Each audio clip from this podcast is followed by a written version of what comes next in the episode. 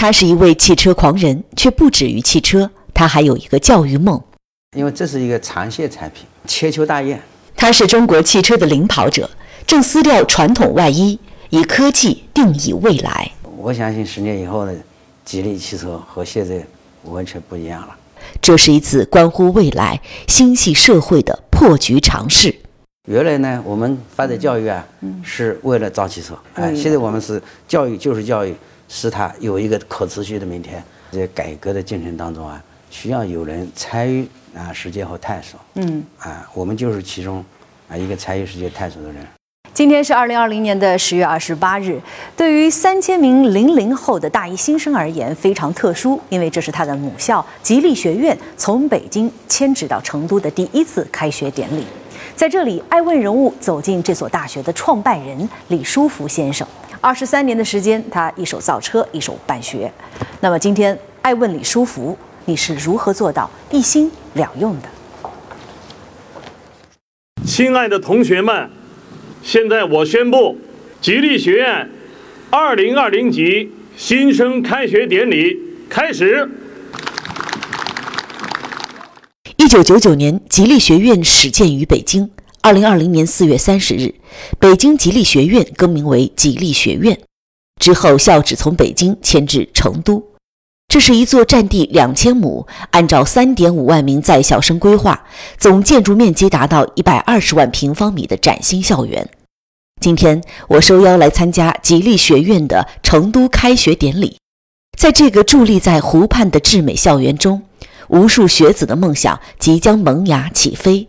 创办人李书福曾经说过：“除了造车，教育是他心底最柔软的情怀。”他的教育梦想也将在这里延续。吉利成都校区呢，是在北京大学战略指导帮助下建设而成的。在这个校园内呢，还要建设这个北大西部研究院。这个西部研究院就要跟产业直接挂钩了，直接出成果，啊，直接为西部经济发展提供支撑。在这里，吉利学院将携手北京大学，依托双方优势，为东西部教育科技合作牵线桥梁，打造东西部协同创新共同体，共同定期举办关于西部地区的高端论坛，打造西部地区研究的新高地，为四川省和西部地区经济社会发展提供人才和智库支撑。大家好，我是艾成。呃，很荣幸今天啊，受到吉利的邀请，来为董事长以及我们各位学生和老师们穿针引线。在开学典礼之后，我受邀主持了由李书福董事长与北京大学教育学院院长严峰桥教授主讲的讲座，探讨了大学教育与创新发展。吉利办学二十三年了，是因为造汽车，所以要办学校。那个时候是在浙江的台州的一个临海那个地方。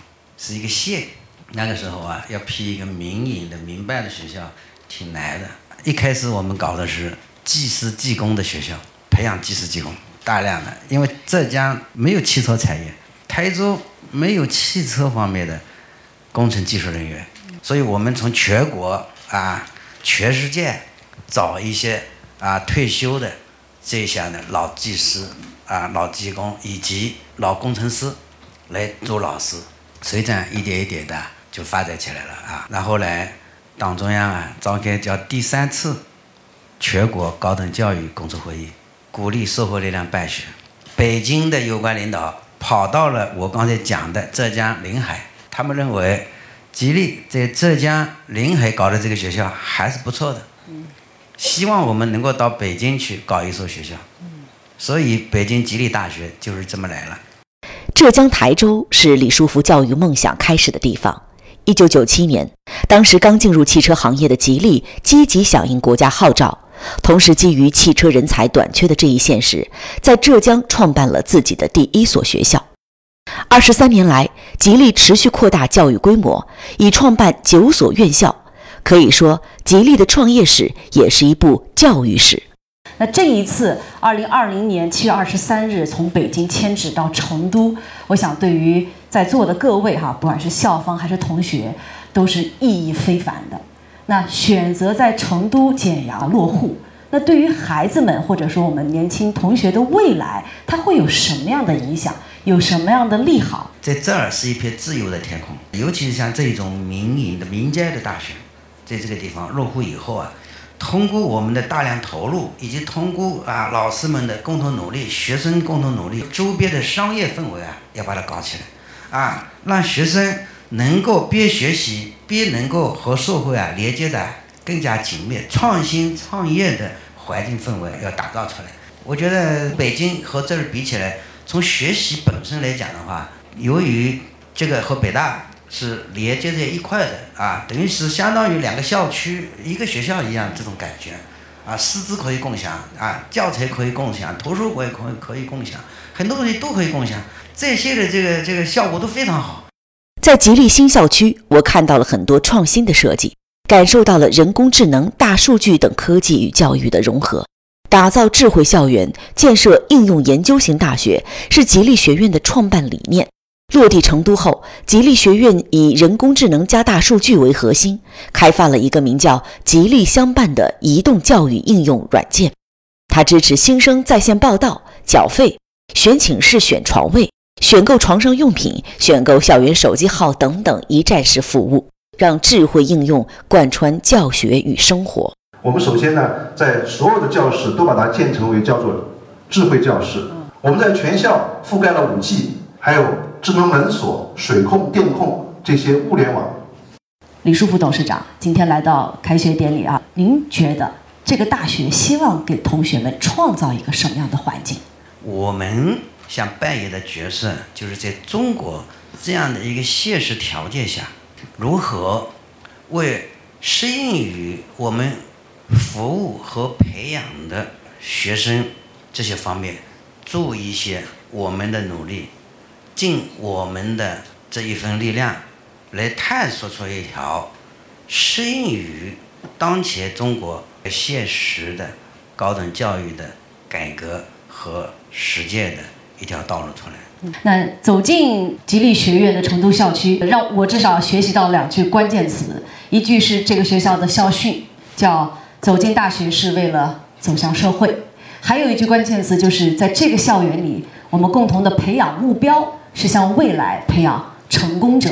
今天我们在互动的环节呢，我想同学们萦绕心头的一个问题就是：当我走进吉利，未来当我走向社会的时候，我会成为一个什么样的人？如果以您为例，您觉得你会寄予同学们在这大学四年的时光中？成为一个什么样的人，将是我们奋斗的目标。每一个人啊，都应该要有梦。我觉得你在大学上学期间啊，同时也是一个成就你的梦想的一个过程。你们一定要有自己的学习计划。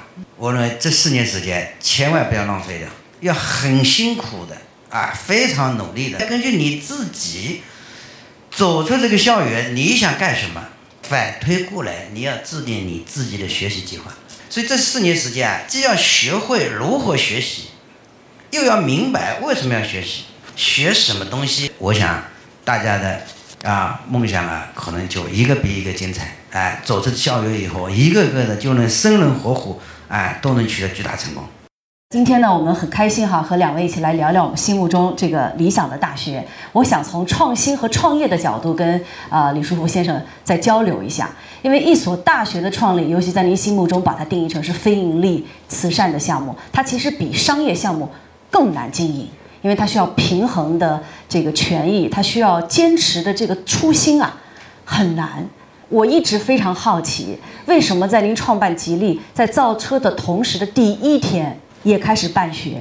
当初如果二十多年前是因为吉利它缺乏人才，它需要靠教育来输送啊中国的造车事业，那到了二零二零年的今天，还是这个初心吗？就是我是在一个自由探索的过程当中啊，是在一个尝试着的这么一个努力的一个理想的进程当中，走到了这一步，是走一步看一步的。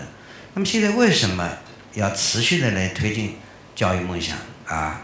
这既是一种情怀，那更是一种责任。为什么是一种责任呢？因为，比方说吉利大学，那就把它关掉了，那学生就很有意见，他就觉得这个某校没有了啊等等，就这就一种责任。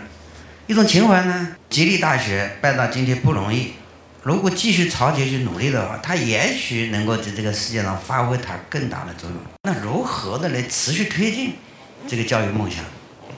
这就是摆在我面前的一个课题。您刚才讲的是很对的。你关心财经的话，这学校是国家财政是是没有的，那它怎么能够存在下去？它怎么生存？怎么个发展？对，怎么可持续的存存在下去？我们有一个想法，不知道行不行。现在也是探索嘛，我觉得要自由探索嘛。吉利这个办办学也是在自由探索。我们叫做塔基做大，塔尖做高。塔基做大，塔尖做高，对，怎么理解？把吉利这个教育事业，把它看成一座塔，宝塔。嗯。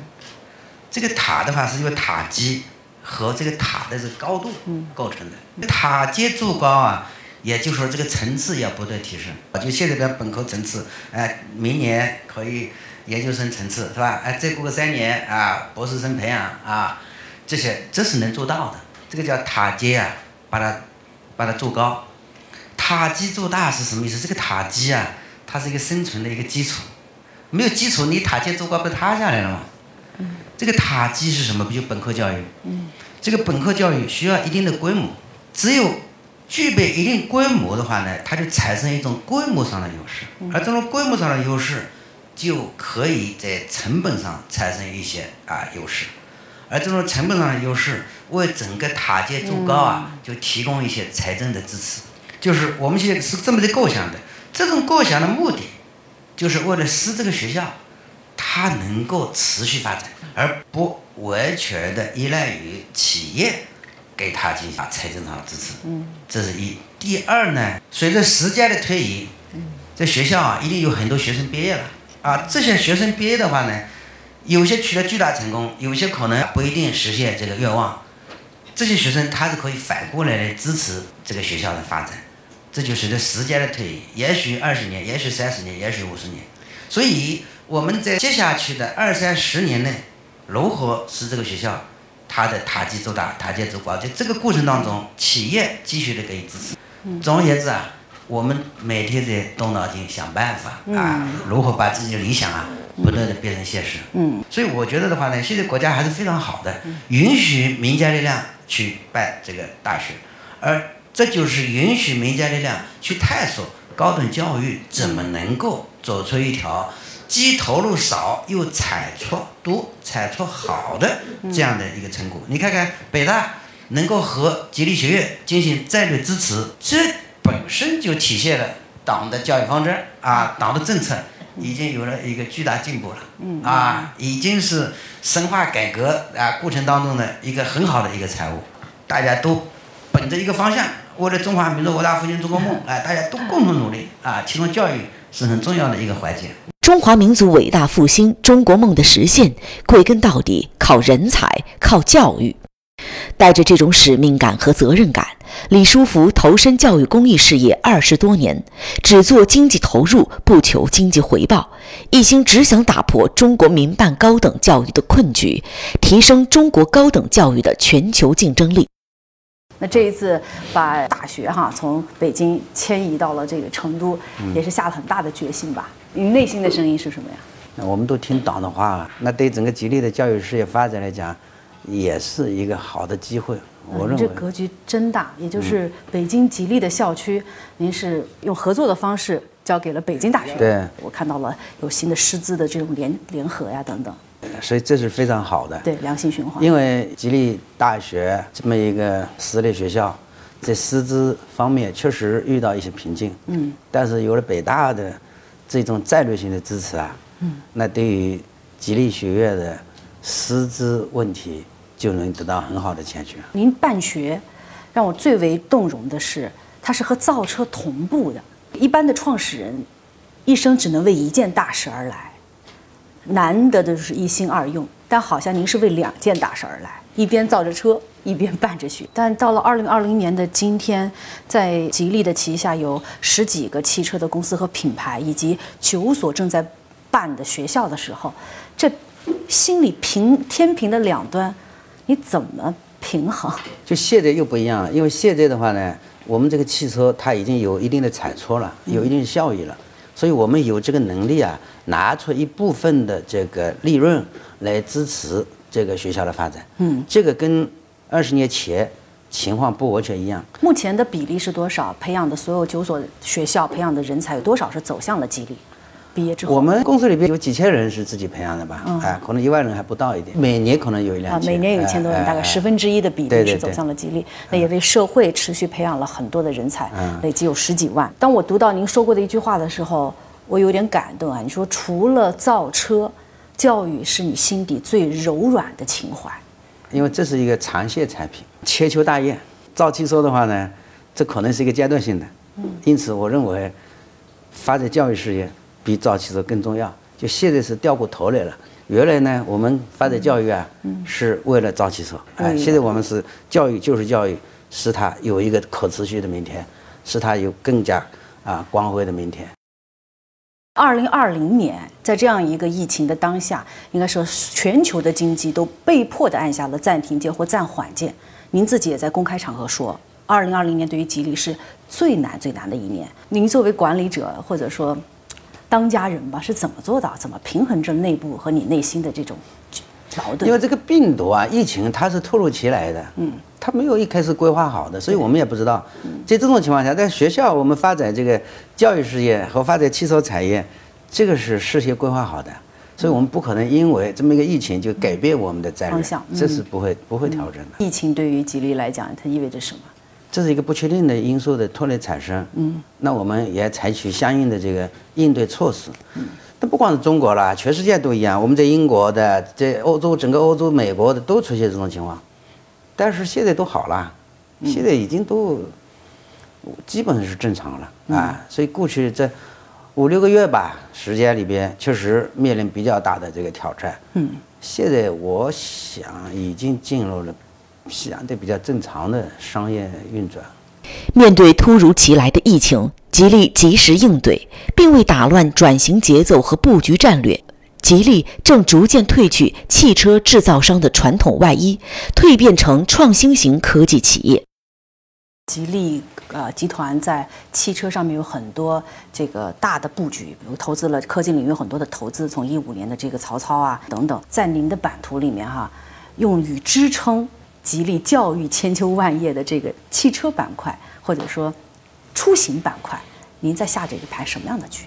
这是一个生态的建设。嗯，就是汽车的话呢，它是一个移动终端。这个移动终端它的功能啊，嗯，不仅仅是把一个人啊，或者说啊货物从 A 运到 B，它还有其他的生态服务所产生的竞争力比。它的交通运输的这个功能啊，更加有商业价值。嗯，所以我们是全面立体的在布局整个啊生态体系。我相信这个世界唯一不变的是变化本身。当年您带领着吉利收购沃尔沃，让中国汽车走向世界，你也坦言说，其实沃尔沃不是中国的，是世界的；吉利也不是中国，而是世界的时候，我觉得它树立了一种中国造车人的一种精神力量。就是我可以变，我技术可以变，未来的格局都可以变，但什么您觉得在中国的科技创新里面是不可以变的？作为一个创始人，在这个行业里边，如何始终的带着创新的精神来推进行业的变革和为用户带来良好的消费体验？嗯，呃，这个是不能变的。我们的一切努力都是为了中国制造的品质魅力和它的品牌形象。嗯，啊，都是为了使消费者能够买到更好的啊。消费体验，这个是不能变的。我们的一切都是为了用户啊，为了让用户买到一个心中理想的这个汽车产品和服务，啊，这个是不能变的。嗯，真的是一生为两件大事而来，造车和教育啊。你造车的时候说，其实造车很简单，就是这一个四个轮子在上面跑。那如果让您拆解做教育，嗯，您做的这九所学校有没有拆解出一句公式？做教育等于什么呢？我们现在教育就是一一一就是一个工业性的试验，就是为中国经济社会发展啊，要做出我们一点贡献。我觉得我们现在还是按照这样的理想啊，因为整个中国的教育，它在改革的进程当中啊，需要有人参与啊实践和探索。嗯，啊，我们就是其中啊一个参与实践探索的人。我们对话了应该有很多您的企业家的好朋友。嗯，那么在每一期的最后有一道必答题，叫“预见未来”。嗯，我们以十年为期。嗯，我相信吉利在您的心目中是有很多的板块组成的。嗯，那么您心目中的吉利十年后，您希望它什么样？十年后，我想在教育这个事业方面能够取得比较大的成功，最起码在学术成就方面。要有所表现。你讲的是吉吉利所办的大学，对，就这个也是我的一种梦想。虽然这个跟钱没有太大关系，但是这种成就、这种成果对我来讲是非常幸福的。所以我们在这个领域里边，我是花好多时间、好多精力，哎，在研究、在支持这个教育事业好多是多少？我可能有个百分之三四十放在这个学校方面，放在教育上，哎，在教育方面。那我能问，那另外的百分之？六七十，你放在哪吗？呃，汽车和汽车相关产业，十年以后，我觉得我们这个汽车产业应该有一个飞跃的发展。我们现在都在打基础练内功啊，我相信十年以后的吉利汽车和现在完全不一样了啊！到时候你会发现一个令人耳目一新的啊，完全与众不同的啊，在行业里边非常有竞争力的一整个庞大的生态体系会形成。特别美好。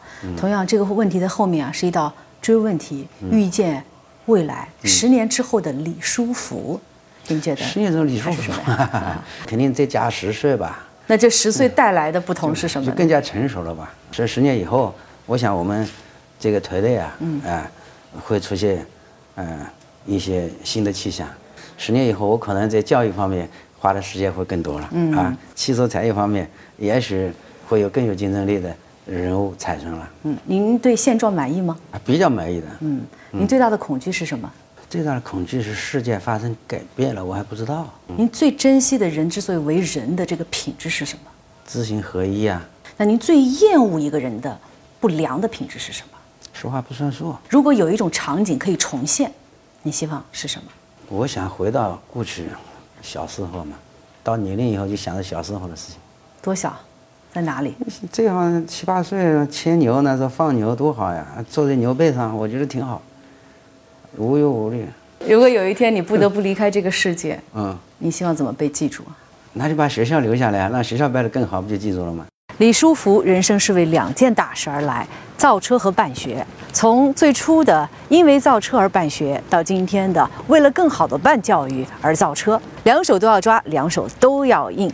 靠什么定义未来？李书福相信的做人之道是一切都是为了人的发展。他相信只要努力，世界会更美好。感谢您收看这一期的《爱问人物之李书福》，我是爱成，我们下一期再见。